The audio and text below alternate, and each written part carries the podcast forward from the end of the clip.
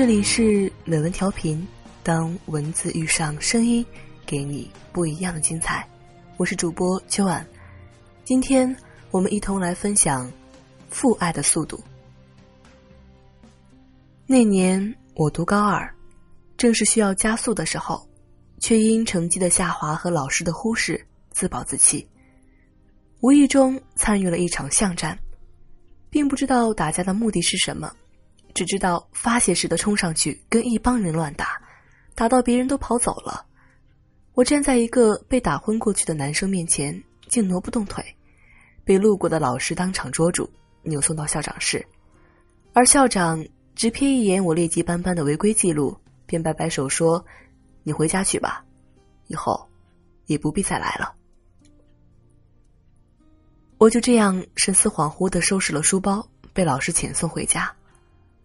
走到家门口，看见父亲在院子里满头大汗的劈柴，我才突然想要逃掉，却被父亲抬头叫住了。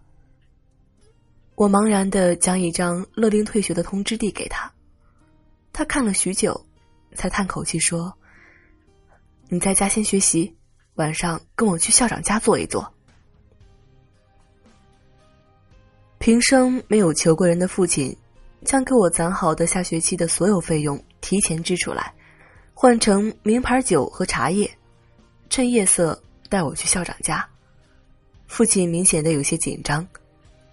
他在一次车祸中被撞瘸的右腿，走起路来愈加艰难。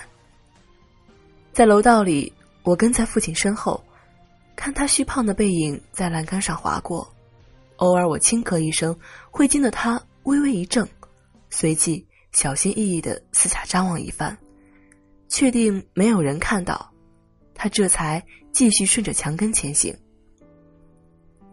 终于敲开校长家门的时候，父亲已是满头大汗。校长开门看到神情谦卑的父亲时，先是一愣，随即瞥见低头缩在后面的我，这才明白过来，勉强让我们进去后，校长并没有因父亲在便多么客气。他只是几句话，便将我重新回校的希望碾灭了。但父亲一直微笑的听着，点头附和着，又几近低声下气的反复求校长宽容，给孩子一个读书的机会。一旁的我在缭绕的烟雾里听着，突然很想冲出去，再也不回头。但还是跟父亲挨到了最后一分钟。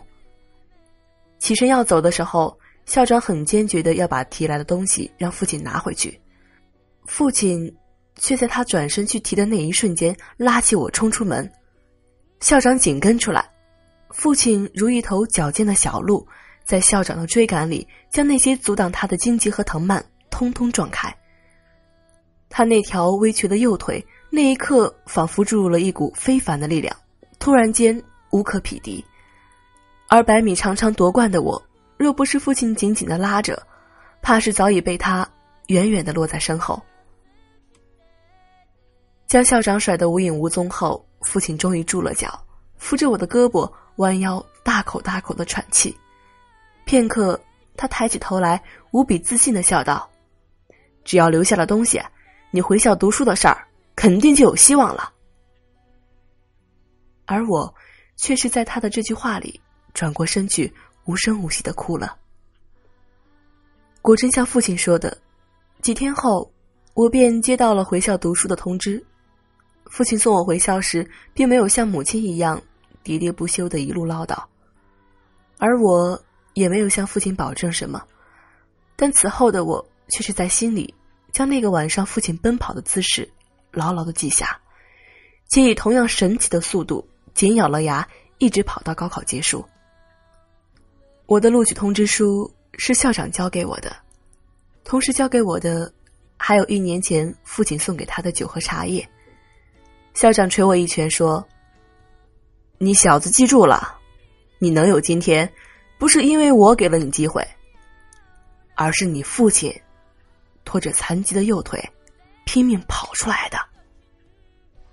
我从来没有见过一个父亲有那样让人叹服的速度。”原来，父爱的速度，刻骨铭心记住了的，不只是我一个人。